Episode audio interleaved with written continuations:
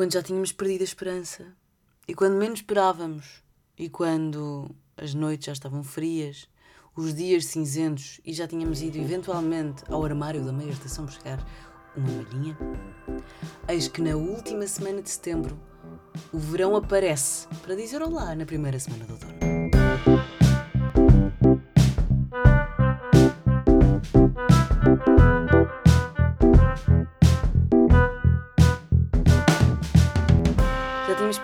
Perdido a esperança, não era? E o verão veio, veio dizer olá, veio dizer assim: Não temam, nada temam, eu voltarei. E para isso, dou-vos este miminho, estes 30 graus em Lisboa.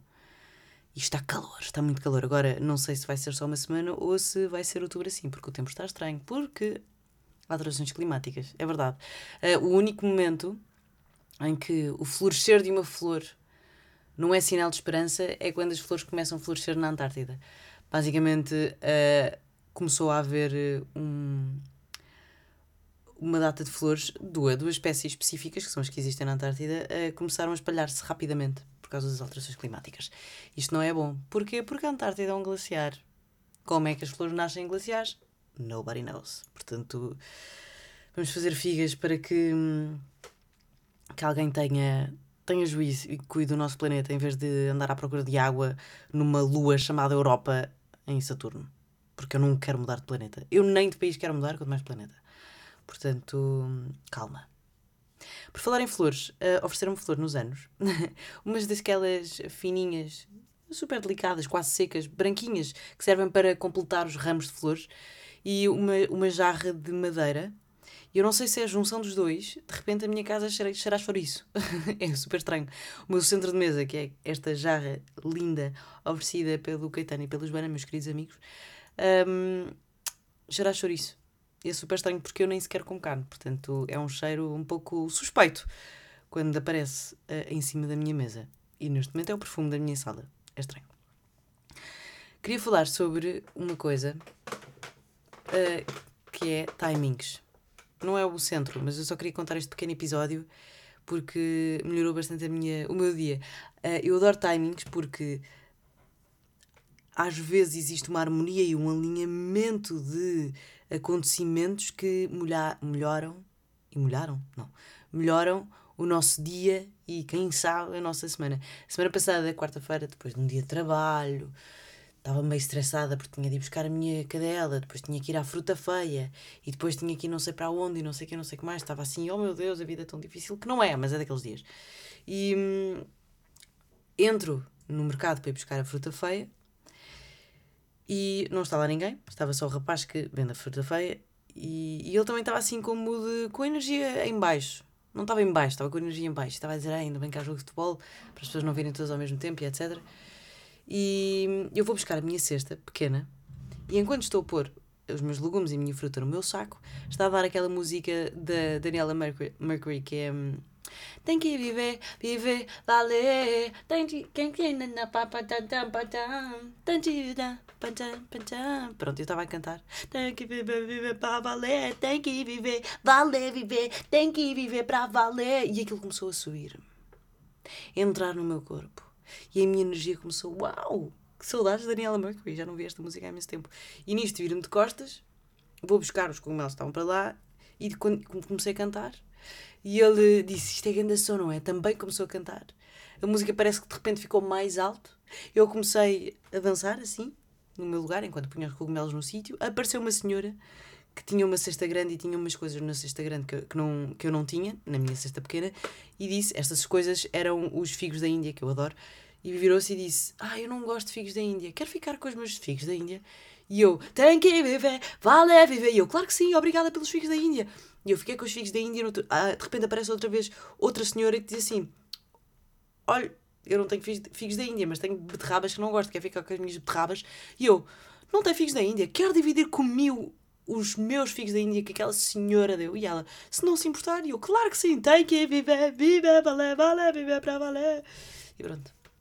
E houve ali um sentido de comunidade e foram 5 minutos que me meteram muito hype. E eu entrei no carro e fiquei tipo Uau, eu saí deste carro super. Uh, e agora estou. Oh meu Deus, a vida é linda. Adoro viver em comunidade. e, portanto, há que apreciar esses pequenos timings e esses alinhamentos de, de energias. Eu até acho que há uma palavra para isso, em inglês. Tentei procurar, mas não encontrei. Eu queria uma, uma palavra do género serendipity. Não sei se estão a par desta palavra. Eu não sei porquê. Eu já conheço esta palavra já há alguns anos, mas eu acho que era muito daqueles Instagrams Inspire Me de viagem. Eu acho que até aprendi com malta do surf e não sei o que mais.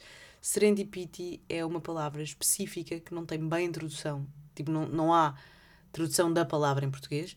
Um, que significa descobrir coisas incríveis e interessantes ou úteis simplesmente por acaso. E hum, eu não queria errar e procurei no Google. Uh, e pronto, é exatamente o que eu disse. É uma palavra inglesa, não sei o quê, que vem do quê? A palavra serendipity uh, ou serendipismo uh, vem da palavra serendipity, criada pelo escritor britânico Horace Walpole, do século XVIII, em 1754, a partir do conto persa infantil que se chama Os Três Príncipes de Ser Serendip. E por causa disso, disto descobri uma coisa fixe também. Que Serendip uh, é um, o atual Sri Lanka. Era o nome que os comerciantes árabes da antiguidade davam ao, ao atual Sri Lanka. E, e este livro uh, conta as aventuras de três príncipes que faziam descobertas inesperadas e obtinham resultados que não estavam uh, à procura. Isto é super fixe. Uh, antigamente, quando eu fui ao Sri Lanka, eu fiz uma pesquisa sobre Sri Lanka e estava a tentar aprender um bocadinho mais sobre a história do país e blá, blá, blá e antes de ser Sri Lanka chamava-se Ceilão. Ceilão foi o nome que os portugueses deram quando estiveram por lá. Porque antes de Ceilão chamava-se Taprobana. E eu estava a pensar, eu conheço esta palavra de algum lado. Taprobana. Tipo, é, está super familiar e eu não sei porquê. E às tantas, eis que me aparece na cabeça. As armas e os barões assinalados que da ocidental praia lusitana por mais nunca de navegados passaram ainda além da Taprobana. Taprobana, que eu nunca soube o que significava, se calhar porque estive pouco atenta, pouco atenta ao, às aulas de português, é o Sri Lanka. Portanto, eles foram para além da Índia e foram para além do Sri Lanka. Os gajos fartaram-se a viajar nas suas naus. E achei giro. Portanto, ficam com esta, com esta de graça. Uh, outra de graça que é pá, um, só um facto. Se calhar vocês já estão à espera, ou não. Mas eu não sei como é que está o algoritmo do vosso TikTok. O meu está uh, descontrolado. Completamente descontrolado. No outro dia tive meia hora a ver cascos de cavalos a serem uh, repostos feitos, arranjados. É a palavra, arranjados. Porquê? Porque os cavalos têm os cascos, não é? Então as, os, os donos dos cavalos uh, pegam-lhe na perninha, o, o, o cavalo alça a perninha e eles estão ali a limpar, não sei o que. Estão na manicure, basicamente aquilo é bastante agradável de ver. Mas enquanto eu via aquilo, questionei-me: pá, será que isto dói? Depois percebi que não dói, é como cortar as unhas. E depois questionei-me: o que é que acontece se os cascos dos cavalos não forem uh, tratados. E fui parar a TikToks de cavalos e de póneis que tinham ficado perdidos durante não sei quanto tempo e de repente, quando voltavam a aparecer, tinham assim uns cascos como se fossem uns sapatos do Aladino. Sabem aqueles sapatos que têm assim um bico para a frente? Meio de palhacinho também. Mas são os sapatos do Aladino. Pronto. Basicamente, os cascos começam a dar a volta. Eles não ficam mais altos, eles ficam com uns sapatos muito estranhos. Depois têm de ser um, serrados, limados e novamente tratados e etc. E o que me levou à segunda pergunta, à terceira, aliás, que foi. Então, e os cavalos selvagens? Como é que arranjou os cascos? E perguntei ao Google e o Google já tinha essa resposta pronta e na ponta da língua a dizer que realmente os cavalos selvagens, como andam muitos quilómetros, em vários uh, pisos, vão. Um, como é que se diz? Vão aparando, vão limando, vão naturalmente desgastando os seus, os seus, os seus cascos. O que me leva à conclusão que uh, as pessoas, para além de se terem estupidificado ao nosso corpo, não é? Porque nós, nós, temos, nós precisamos de uma grande manutenção. Porque hum, pá, nós não nos conseguimos aquecer só com o nosso corpo. Nós, nós meio que não, não temos técnica, temos as nossas técnicas de sobrevivência em comunidade e quando estamos uh, em civilização, porque se eu for abandonada na selva, eu quero acreditar que me consigo safar, pá, não consigo. Vamos ser sinceros, não vou, não, obviamente não me conseguiria safar. Mas nós, para além de nos termos inutilizado, inutilizámos uma data e uma série de animais à nossa volta. As ovelhas, sabem aquelas ovelhas que se perdem não sei quanto tempo e depois voltam e são um tufo, são uma nuvem gigante, uma bola de neve de lã que pesa uma, com não sei quantos, mais não sei quantos quilos. E pronto, e agora os cavalos que ficam com cascos para sempre e não sei o que mais. Agora estes animais não conseguem, não conseguem bem viver sem os nossos cuidados.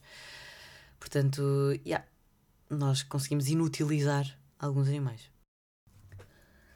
Depois disto, um, este, este episódio vai ser uma pergunta. Eu não tenho resposta para a pergunta. Só queria que pensássemos. Uh, porque tem-me tem vindo muitas vezes esta pergunta à, à cabeça e eu não consigo bem arranjar uma, uma resposta. No fundo, o que é que é ser um grande artista? Um bom artista? É aquele que consegue fazer tudo, ou seja, um artista super completo, ou aquele que com, nos completa a nós, público? É uma coisa que nós sentimos em relação ao artista, ou é uma coisa que o artista sente em relação a ele e, e é uma coisa que o artista sabe que consegue ou não fazer. E porquê é que eu pensei nisto? Porque já há algum tempo que conheço alguns humoristas e eu acho que os humoristas e os comediantes são dos artistas mais pedantes de todos. São os mais pedantes de todos. Olá, minha linda! Vieste participar na discussão também? Oi! Vai para a caminha, vai. Eita, linda! Ai, está com tanto sono. A dormir em pé. Vai, linda.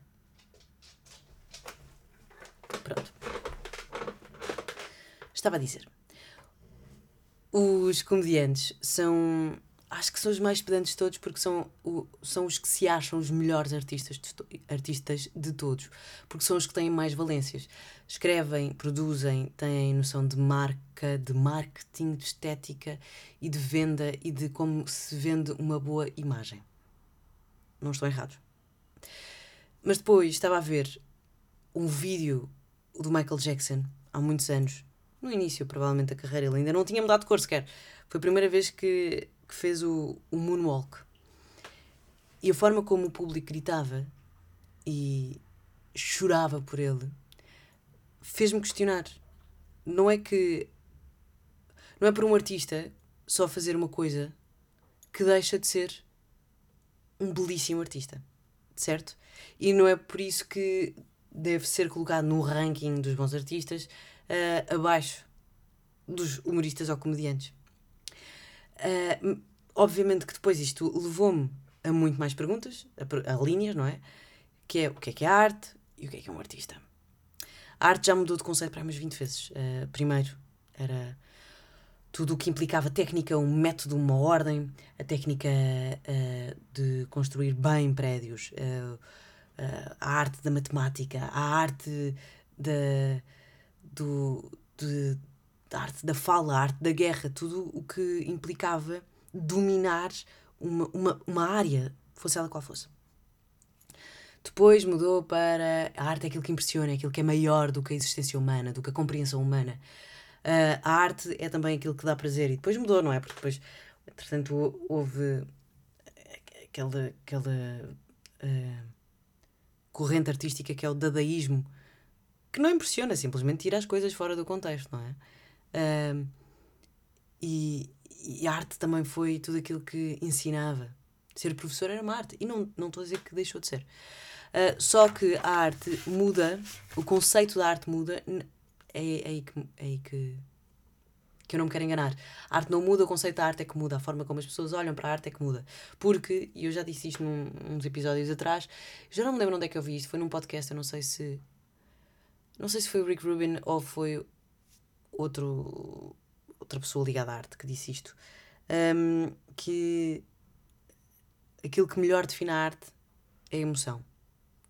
A emoção que os artistas colocam na arte e a emoção que o público sente quando olha para a arte. A arte é aquilo que nós. é, é, é uma coisa que, que é mutável. Que, que é uma, uma troca de emoções entre o objeto artístico e, e a pessoa que o consome ou, ou que o produz.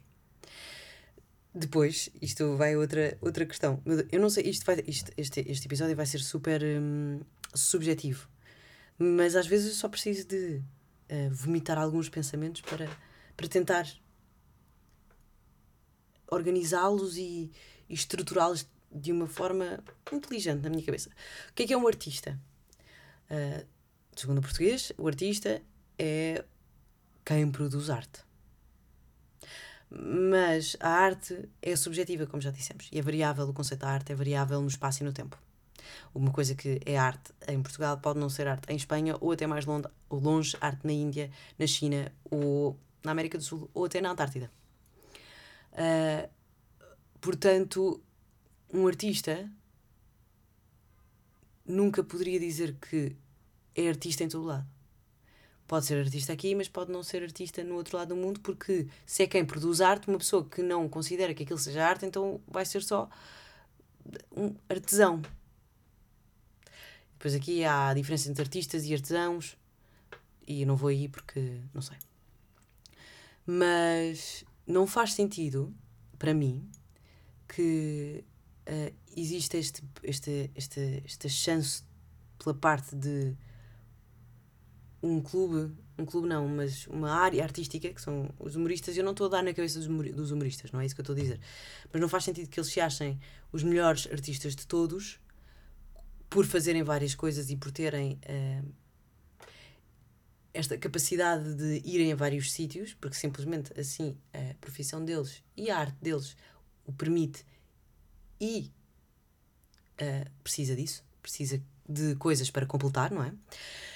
Um, eles não podem dizer que são os mais completos porque, por exemplo, a Maria João Pires, a pianista, que apenas com os dedos consegue encher a alma toda a gente que ouve.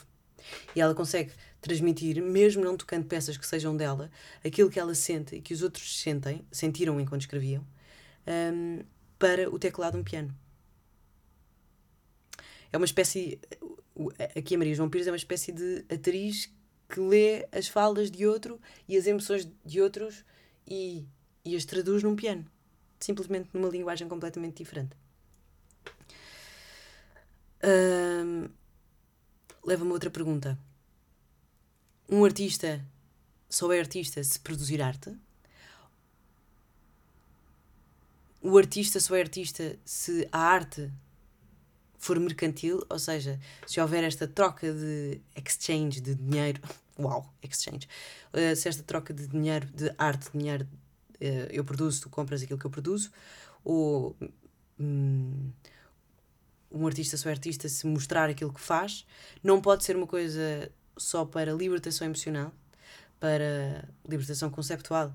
Um artista tem de ter público, se não tiver público, não é artista. Pronto, isto é, são uma série de perguntas que me têm assolado a cabeça e, e, me têm, e eu, eu questiono-me a mim própria, também como uh, uma pessoa que, que produz conteúdo, no sentido de entretenimento, um, o que é que eu sou?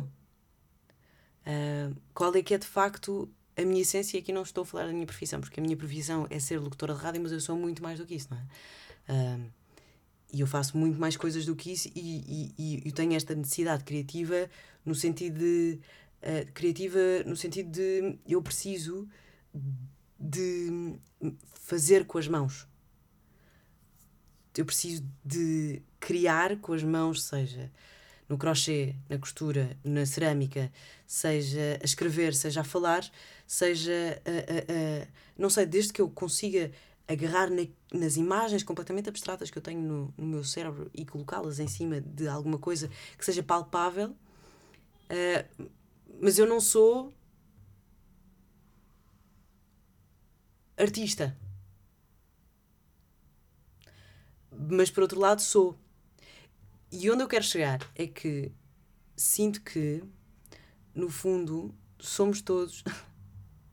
We are all, know? Somos, somos todos artistas. Não, não, não, não, não sei, é. A arte e os artistas, esta discussão infinita que não vai a lado nenhum, mas que às vezes é tão pedante e não devia ser uma coisa pedante, porque não, não é uma coisa das, da, da elite. Não é uma coisa da elite. Um, a criatividade não é só da elite e não é de nicho. Todos nós temos criatividade, claro que há uma mais uh, dirigida. Claro que as pessoas têm criatividade, criatividades dirigidas para certas áreas e está tudo bem. Mas. Mas pronto, é o que eu tenho estado a pensar. E artista não é aquele que ganha dinheiro a fazer arte. Pronto, é isto. Não sei. Uh, é uma. Eu se calhar devia ter tido alguém para discutir isto, porque sinceramente eu sozinha só tenho muitas perguntas e não tenho um contracena para me fazer perguntas a mim para eu responder também. Mas pronto, queria deixar aqui estas perguntas porque eu acho que às vezes também faz bem pensar, não é? Digo eu. E eu, a minha irmã ofereceu-me um livro nos anos que eu aconselho toda a gente. Atenção, que só vou, vou no início mesmo, mas estou a gostar muito. Chama-se Big Magic. É hum, de uma uh, escritora chamada Elizabeth Gilbert, que foi quem escreveu O Comer, Orar e Mar. Mas este livro é um livro de, sobre criatividade e como é que nós podemos uh, abraçar uma vida criativa sem que dela nós tenhamos de viver. Ou seja, não, nós não precisamos ser artistas no sentido mercantil da palavra, não é? Eu não preciso de ser uma pessoa que ganhe dinheiro com a minha arte para ler este livro. Todos nós somos criativos, todos nós uh, podemos viver com criatividade e viver com, com, com criatividade é viver uma, uma vida muito mais feliz e que agarra muito mais oportunidades, sejam elas profissionais ou não, não interessa mas estou a gostar bastante porque fala sobre uma série de coisas que, por exemplo, uh, nos, nos, primeiros capítulos fala sobre o medo e o facto uh, de se nós continuarmos a viver com medo, eu sou uma pessoa super medricas no sentido de. Pá, eu tenho medinhos. Eu sou super medricas. Tenho medo das ondas, do mar. Se eu, não, se eu permitir que o medo fale muito mais alto e me deixe comandar a minha vida, a minha vida não vai ser tão criativa no sentido de, sei lá, não vou poder começar a fazer surf aos, 30, aos 31 anos. E isto é viver uma vida criativa, é olhar para mim e pensar, ok, porque não, eu consigo fazer isto melhor e, e eu, eu quero expressar-me uh, fisicamente através do meu movimento, não sei o que, não sei o que mais. Portanto, eu aconselho que que uh, aconselho a este livro porque estou, estou a gostar bastante e está, está a saber-me bem. Agora, se me tem criado uma série de perguntas, sim, mas eu acho que, que é bom, não é? Porque se nós vivemos a nossa vida cheia de certezas é porque não estamos a evoluir. Portanto, o que eu estou a fazer agora é tentar reciclar uh, aquilo que eu achava e, e tentar evoluir não só o pensamento, mas se calhar também consigo evoluir a minha vida e ter mais coragem para fazer certas coisas e viver criativamente de, de outras maneiras. E criativamente não estou a falar sobre uh, ser criativa na fala, na comunicação uh, ou na forma como eu ponho o que se passa no meu cérebro uh, cá fora. Mas, mas aconselho-vos. Portanto, sim, é isto que eu tenho para vocês hoje. Uma série de perguntas, não é? Já foi um bocadinho confuso, mas mas às vezes a vida é assim. Às vezes a vida é confusa e quando o caos chega, depois só há caminho para a organização. Hã? Mas sabem arrumar uma casa que está toda desarrumada, não é? Portanto, depois também que sabem uh, arrumar uma cabeça que tem fios enleados e que não vão dar respostas nenhumas. E depois às tantas vão dar uma resposta e nós ficamos felizes. Dito isto, coisas boas da semana. Portanto, este livro da Elizabeth Gilbert, eu vou só confirmar que estou a dizer bem o nome dela, dela porque eu às vezes confio demasiado na minha cabeça e. Elizabeth Gilbert. Não é Gilbert, é Gilbert. Elizabeth Bilgerg. Gilbert. Gilbert. Elizabeth Gilbert. Um, portanto, sim, chama-se Big Magic. Ou em brasileiro, libera a tua magia. Libera a tua magia. Se não é brasileiro. Se não, não sei. Mas olha, estou a gostar bastante. Uh, outra coisa boa da semana é. pá, os McFly. Eu estava no aniversário da minha mãe e o amigo da minha mãe estava a dizer: Ah, pois, porque a minha filha agora vai a Londres, vai ver os McFly. E eu: os McFly. E ele, sim. E eu, mas isso é dos anos 2000. E ele, sim. E eu, pá, eu tinha guardado isto numa, numa gaveta lá ao longe, já não me lembrava deles. E fui, fui ao Spotify e pá, e que som gigante que eu voltei a descobrir. O Obviously. Because obviously she's out of my league. I know I never will be good enough for. Bem, já cantei tanto neste episódio, eu peço imensa desculpa. Mas a pessoa que deveria saber cantar era eu. Eu acho que a natureza errou completamente e falhou completamente comigo por não me, por não me saber dar um dó na minha viola. Mas sim, eu não sei se vocês conhecem ou não esta música, mas eu vivi imenso no, no iPod Shuffle. E eu acho que nem sequer conheço mais nenhuma música deles. Mas esta música bateu e bateu muito forte. Outro, outra coisa boa da semana é Daniela Mercury. Tem que viver, fazer valer. Porque Daniela Mercury tem a capacidade de colocar todas as manhãs, dias e noites, quando aparece assim, sem aviso, mais bem dispostas e num, com com uma boa energia. E já agora, queria falar de uma coisa que vou este fim de semana, fado em Alcântara, em Alfama. Uh, Santa Casa Alfama. O fado no coração de Alfama. Basicamente é o Super Rock, Super Rock não, Super Rock em Stock, aquele festival uh, que temos de ir uh, pelo meio da Avenida da Liberdade, ver vários pal palcos com vários artistas isto é a mesma lógica, mas em Fado, Santa Casa Alfama 2023, o Fado no coração de Alfama já este fim de semana, sexta e sábado, e eu nunca, eu nunca tinha, eu nunca fui e nunca tinha ouvido falar disto e, e pronto. E é um festival. E eu gosto de festivais e portanto lá vou eu mais uma vez beber, desta vez, um pouco de vinho, ouvir um pouco de fado e ser um pouco portuguesa. Dito isto, volto para a semana Talvez com mais certezas, ou não, não saberei. Só o tempo dirá. Mas com. Mas com feedback para dar sobre, por exemplo, Santa Casa Alfama. E se aquelas pessoas são artistas completas ou não. Porque me completam a mim ou porque sabem fazer muitas coisas. Um beijo, tenham uma boa semana e, e pronto, e aproveitem o verão, não é? Porque agora é outono, mas é verão, está calor, se calhar o outono agora é que vai passar a ser quente. Não se sabe. No fundo é isto. Ah, outra coisa que eu descobri. Mercúrio é o planeta mais próximo da Terra. Mercúrio, Vênus, Terra.